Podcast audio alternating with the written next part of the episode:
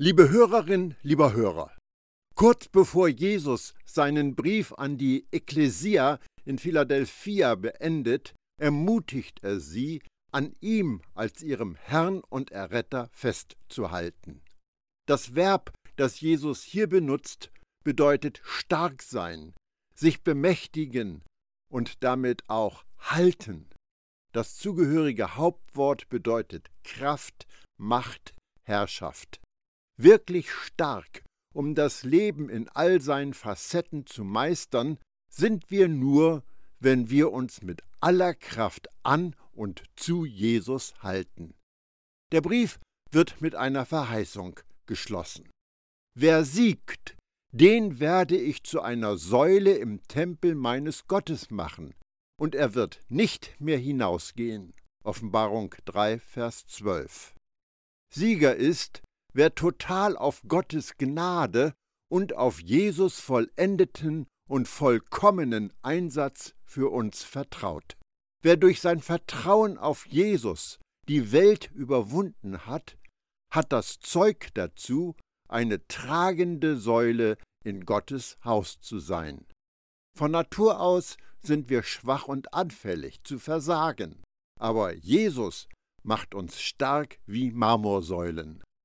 Es gibt da so irrige Vorstellungen, dass nur einflussreiche Christen als Säulen der Gemeinde angesehen werden.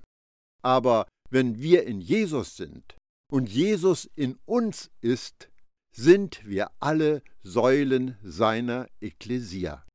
Das alles dient zu Gottes Verherrlichung. Wir stehen fest durch Gnade. Wir halten fest durch Gnade, wir bleiben bestehen durch Gnade.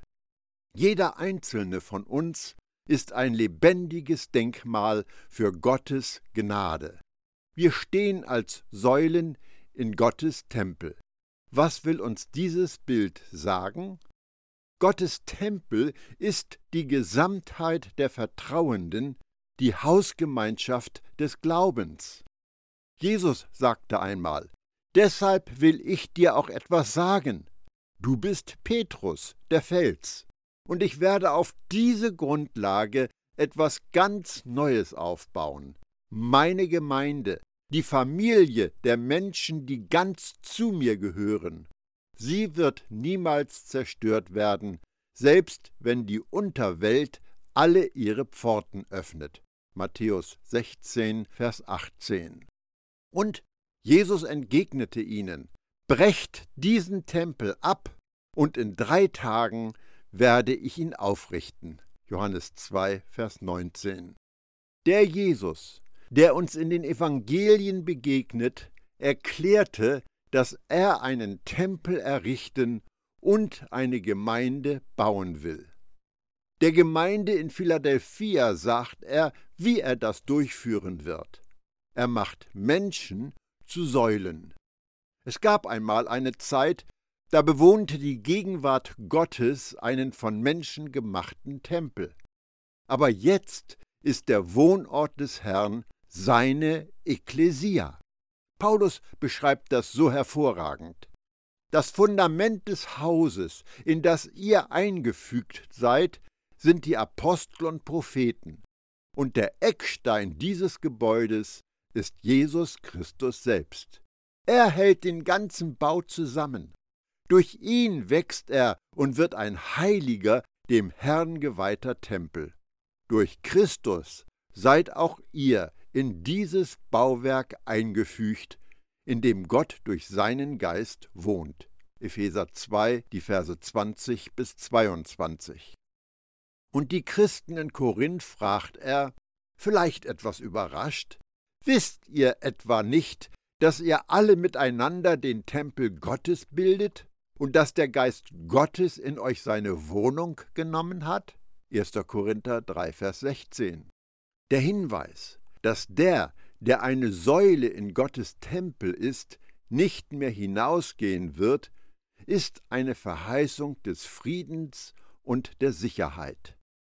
Philadelphia hatte die traurige Berühmtheit, dass Beben und Nachbeben häufig die Stadt erschütterten. Wenn die Erde zu rumoren begann, liefen die Bewohner so schnell wie möglich ins Freie, weit weg von den einsturzgefährdeten Gebäuden.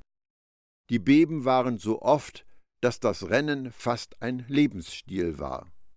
Wenn es wieder ruhig geworden war, gingen die Einwohner von Philadelphia zurück und mussten häufig feststellen, dass ihre Häuser Risse hatten oder in sich zusammengefallen waren. Erdbeben und Nachbeben fordern einen hohen Tribut von dem psychischen Wohlergehen. Wenn Jesus sagt, du wirst nicht mehr hinausgehen, dann verheißt er, ich mache deinen Ängsten und deiner Unruhe ein Ende. Das ist eine trostvolle Zusicherung für stressgeplagte Leute. Aber achten wir darauf.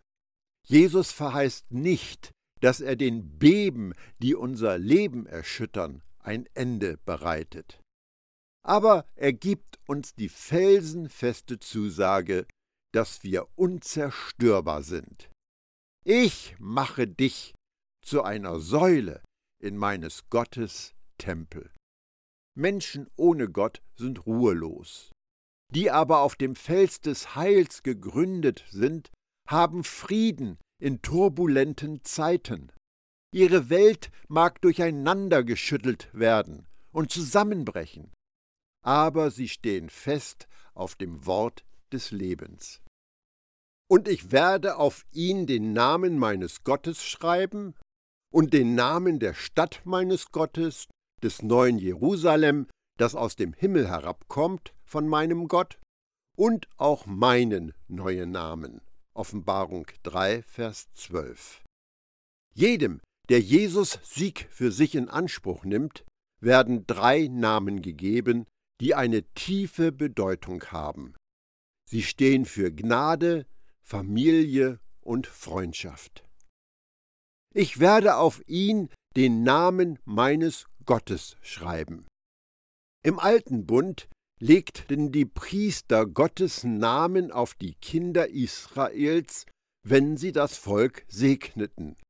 Gott hat die Anweisung gegeben, so sollt ihr die Israeliten segnen. Sagt, Jahwe segne dich und behüte dich. Jahwes Angesicht leuchte über dir und er sei dir gnädig. Jahwe blicke dich freundlich an und gebe dir Frieden. So sollen sie meinen Namen auf die Israeliten legen, und ich werde sie segnen. 4. Mose 6, die Verse 23 bis 27. Wenn Jesus sagt, dass er Gottes Namen auf uns schreibt, markiert er uns als Empfänger des göttlichen Segens. Als Kind Gottes trägst du den Stempel aufs höchste begünstigt. Ich werde den Namen der Stadt meines Gottes auf ihn schreiben. Der Prophet Hesekiel, der Sohn eines Priesters, wurde 598 vor Christus nach Babylon verschleppt und begann dort im Exil sein prophetisches Wirken. Dort beschreibt er auch ein neues Jerusalem. Die letzten Sätze des nach ihm benannten prophetischen Buches lauten Der Umfang beträgt 18.000. Gemeint sind wohl Ellen, das entspricht etwa neun Kilometer. Und der Name der Stadt ist von dem Tag an Yahweh Shammah. Das heißt, Yahweh ist daselbst. Hesekiel 48, Vers 35. Antike Städte wurden oft nach einem weit entfernt residierendem Herrscher benannt. Aber der König der Könige, Jesus, wohnt in der heiligen Stadt, das ist Gottes Ekklesia. Er ist vor Ort, er ist nicht irgendwo anders.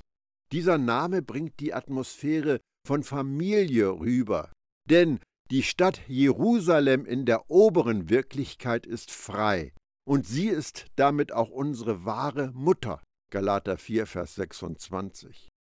Du bist kein Sklave eines irdischen Machthabers, sondern ein freies Kind von Jerusalem, und Jesus wohnt in dir. Ich werde meinen neuen Namen auf ihn schreiben. Mit Jesus Namen gekennzeichnet zu sein, bedeutet, dass du deinem Herrn gehörst. Du hast seinen Geist in dir, der dir gegeben worden ist, als ein Siegel seines Eigentumrechts und als Garantie für seine kostbaren Verheißungen. Warum spricht Jesus davon, dass wir seinen neuen Namen erhalten? Was ist dieser neue Name? Jesus hat viele Namen und Titel, und einige davon sind geheimnisvoll und unbekannt. Auf welchen neuen Namen bezieht sich Jesus hier?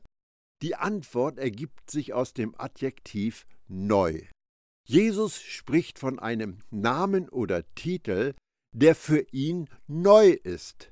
Und das ist Kyrios oder Herr, der eine, der über allen ist. Als Jesus über diese Erde ging, war er als Jesus von Nazareth bekannt. Das änderte sich aber, nachdem er zurück in den Himmel gegangen war. Paulus schildert das so.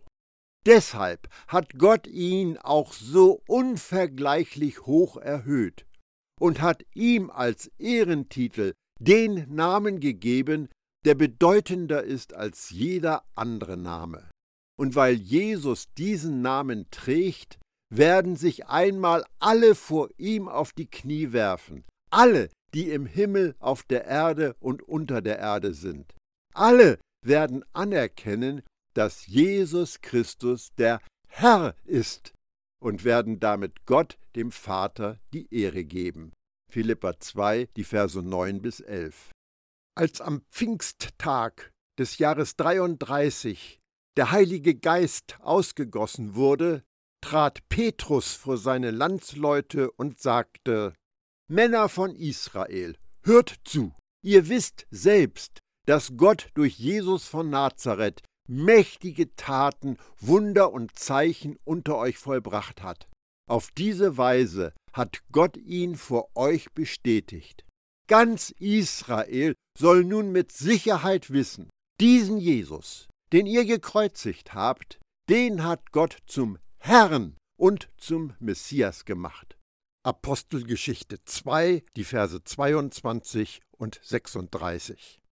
Petrus drängte seine Zuhörer, den Namen des Herrn anzurufen, damit sie gerettet würden.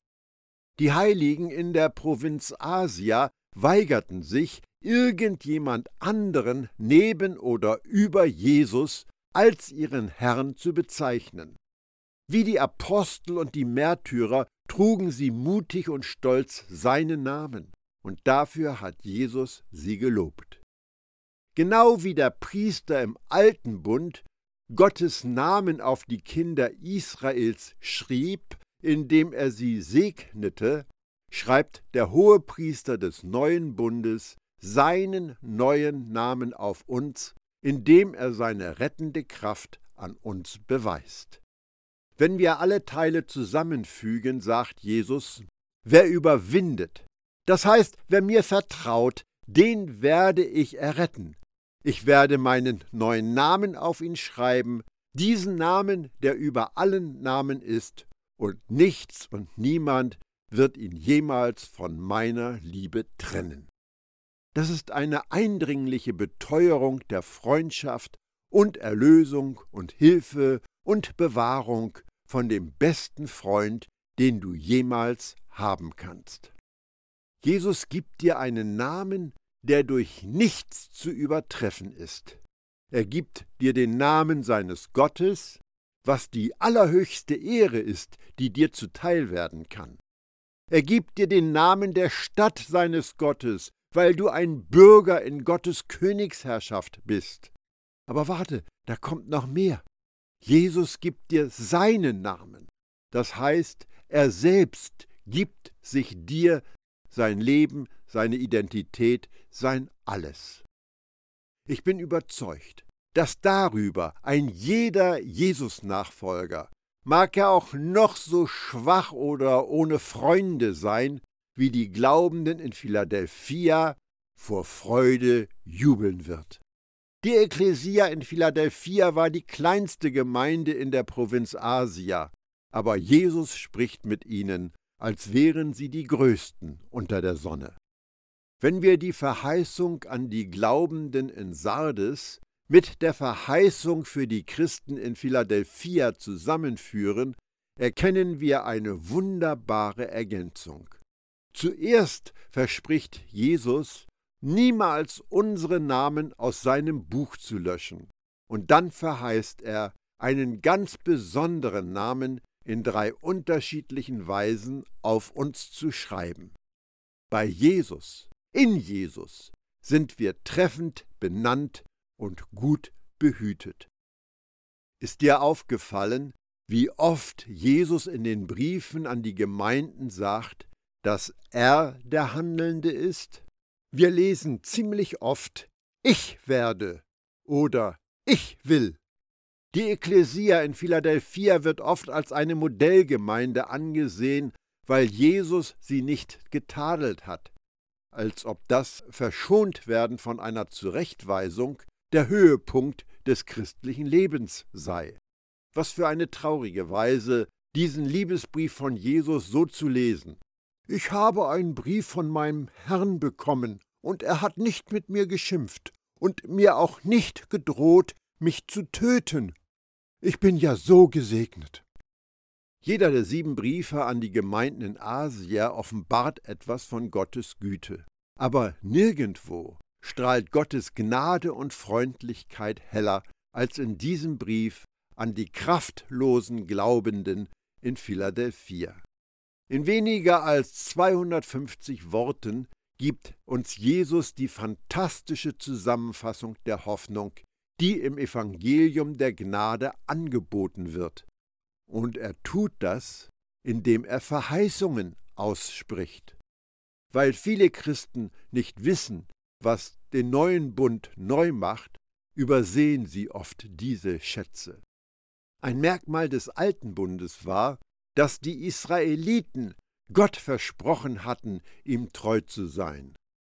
Der neue Bund der Gnade beruht aber auf Gottes unumstößlichen Zusagen für uns.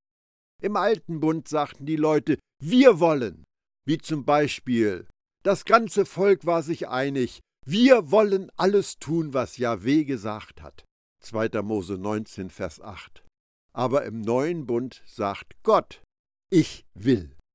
Der alte Bund scheiterte, weil wir Menschen unsere Versprechen Gott gegenüber nicht einhalten können.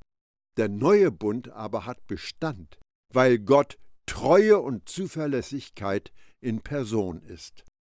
In jedem der sieben Briefe an die Gemeinden in Asia sagt Jesus mindestens einmal Ich will oder ich werde.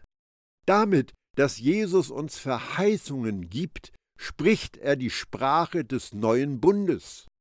Aber der Ekklesia in Philadelphia verspricht Jesus nicht weniger als neunmal, dass er der Handelnde ist. Ich will dir einige aus der Synagoge des Satans geben. Ich werde sie dazu bringen, dass sie kommen und sich dir zu Füßen werfen. Ich werde sie dazu bringen, dass sie erkennen, dass ich dir meine Liebe zugewandt habe. Ich werde dich bewahren vor der Stunde der Versuchung. Ich werde schnell und plötzlich kommen. Ich werde dich zu einer Säule im Tempel meines Gottes machen. Ich werde auf dich den Namen meines Gottes schreiben. Ich werde den Namen der Stadt meines Gottes auf dich schreiben. Ich werde meinen neuen Namen auf dich schreiben. Diese Verheißungen sind keine Bonbons, mit denen Jesus dich zu richtigem Verhalten locken möchte. Auch sind sie keine Leistungsanreize, die aufstiegsorientierten Menschen angeboten werden. Nein, das sind Zusicherungen von einem guten Gott, der sich danach sehnt, uns zu segnen und der immer sein gegebenes Wort einhält. Es sind feierliche Versprechen, verbürgt durch das vollkommene Werk von Jesus.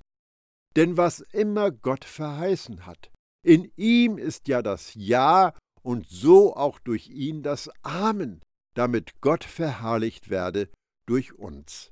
2. Korinther 1, Vers 20. Die Glaubenden in Philadelphia waren hoch favorisiert, neun herrliche Zusagen zu empfangen. Heißt das, dass sie außergewöhnlicher waren als der Rest von uns Jesus-Nachfolgern? Auf keinen Fall. Jesus Worte an sie gelten für alle Gemeinden. Und wie kommt es dann, dass die anderen sechs Gemeinden diese Verheißungen so nicht bekommen haben? Sie waren noch nicht bereit. Die Christen in Ephesus waren in die Irre gegangen. Die Christen in Smyrna steckten in Schwierigkeiten. Die Christen in Pergamon und Thyatira lebten widersprüchlich. Die Christen in Laodicea waren lauwarm. All diese Gemeinden hatten schwerwiegende Probleme, die Jesus zuerst anpacken musste. Die Ekklesia in Philadelphia war anders. Die Glaubenden tranken von der Gnade direkt aus dem Hahn. Sie haben nicht deshalb mehr Zusagen bekommen, weil sie besser waren oder sie mehr verdient hätten. Sie waren einfach vertrauende Glaubende. Sie nahmen Gott beim Wort. Sie hatten diese kleine Magnetplatten an der Kühlschranktür, auf denen steht Gott hat es gesagt, ich glaube es, damit ist es erledigt. Weil sie Gottes Verheißungen schätzten, segnete Jesus sie mit mehr. Die, die mit dem wenigen treu waren, dürfen feststellen, dass sie viel haben. Wer ein Ohr hat, der höre, was der Geist den Gemeinden sagt. Offenbarung 3, Vers 13. Ich fasse die Botschaft von Jesus an seine Ekklesia in Philadelphia mit meinen Worten zusammen. Ihr Leute seid unglaublich. Jeder meint, dass ihr diese unbedeutende kleine Gemeinde seid, aber sie vergessen, dass mein Vater die schwachen Dinge dieser Welt wählt, um die Weisen zu beschämen. Ihr spielt in einer anderen Liga. Ihr geht weit über das hinaus, was man euch zutraut, weil ihr meinem Evangelium vertraut. Ihr bringt Frucht hervor, weil ihr in meiner Liebe bleibt und seid total davon überzeugt, dass Gott gut ist. Diese Feindschaft, die ihr von euren Nachbarn erfahrt, ist eine Reaktion darauf. Sie versuchen, euch auszuschalten, aber ich bin der, der die Schlüssel hat. Ich persönlich werde dafür sorgen, dass ihr tätig bleiben könnt. Sie sind eifersüchtig, aber sie werden erkennen müssen, dass Gottes Gunst auf euch liegt. Gebt darum nicht auf. Ihr habt ein wunderbares Vermächtnis, und das sind Sie, eure Nachbarn. Sie sind meine Ernte und euer Kranz. Lasst nicht zu, dass euch irgendetwas von dem sicheren Fundament meiner Liebe verdrängen kann. Ihr Leute seid mein Denkmal der Gnade. Was möchte Jesus uns heute mit seinem Brief an die Ekklesia in Philadelphia sagen? In dem System der Gnade spielen Ansehen und Größe keine Rolle. Darum lass dich nicht von deinem Mangel ausbremsen. Du magst ein namenloser Jesus-Nachfolger sein, ohne Bedeutung, ohne Bühne, ohne nichts. Aber das ist kein Hindernis für den Schöpfer von Himmel und Erde. Alles, was du brauchst, ist das Vertrauen, dass dein Vater gut ist und nur gute Dinge für dich bereithält. Vielleicht hat man dir gesagt, dass der Erfolg das Ergebnis von Anstrengung und Durchhaltevermögen ist.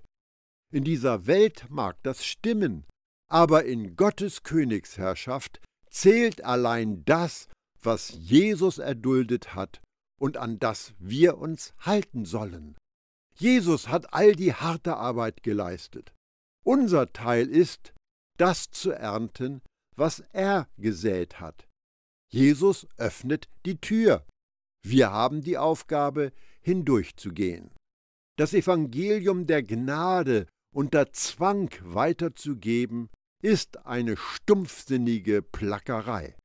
Aber wenn wir uns daran ausrichten, was Gott tut, kommt Übernatürliches dabei heraus.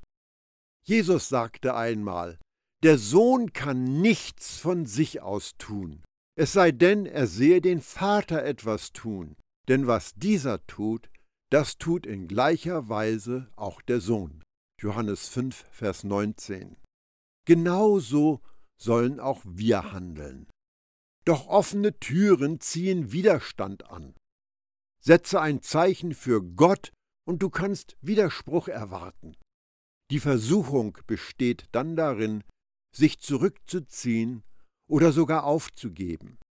Aber lass es nicht zu, dass Einschüchterungen dich deines Kranzes berauben. Gott hat dir ein Erbteil gegeben. Das sind die Menschen, die durch dich Jesus kennenlernen durften. Wer durch dich von Gottes Gnade erfährt und sie für sich in Anspruch nimmt, ist dein Kranz und deine Freude. Halte dich an Jesus fest, dann wird dir niemand deinen Kranz nehmen können. Stehe fest auf dem massiven Felsen des Heils, und du wirst eine stabile Säule sein in Zeiten der Erschütterung. Freut euch zu jeder Zeit, denn ihr gehört zum Herrn. Ich wiederhole es, lebt voller Freude. Gott, der mein Gott ist, wird euch alles geben, was ihr braucht, so wie es seinem Reichtum entspricht. So wunderbar zeigt er sich im Messias Jesus. Philippa 4, die Verse 4 und 19. Unser Aufenthalt in Philadelphia geht zu Ende. Die Gemeinschaft mit der Ekklesia vor Ort hat dich hoffentlich in deiner Beziehung zu deinem Gott und Herrn und Vater gestärkt. Wir müssen aber wieder unsere Wanderschuhe schnüren, um die letzte Etappe unserer Reise in Angriff zu nehmen. Ein ziemlich langer Weg liegt vor uns. Es sind etwa 90 Kilometer bis nach Laodicea, wohin uns der letzte Brief von Jesus an die sieben Gemeinden in der Provinz Asia führen wird. Wir werden uns für den Fußmarsch dorthin ausreichend Zeit lassen, damit wir mit wachem Geist aufnehmen können, was Jesus seiner Ekklesia in Laodicea schreibt. Danke, dass du bis hierher mitgegangen bist. Wir sehen uns dann in Laodicea wieder.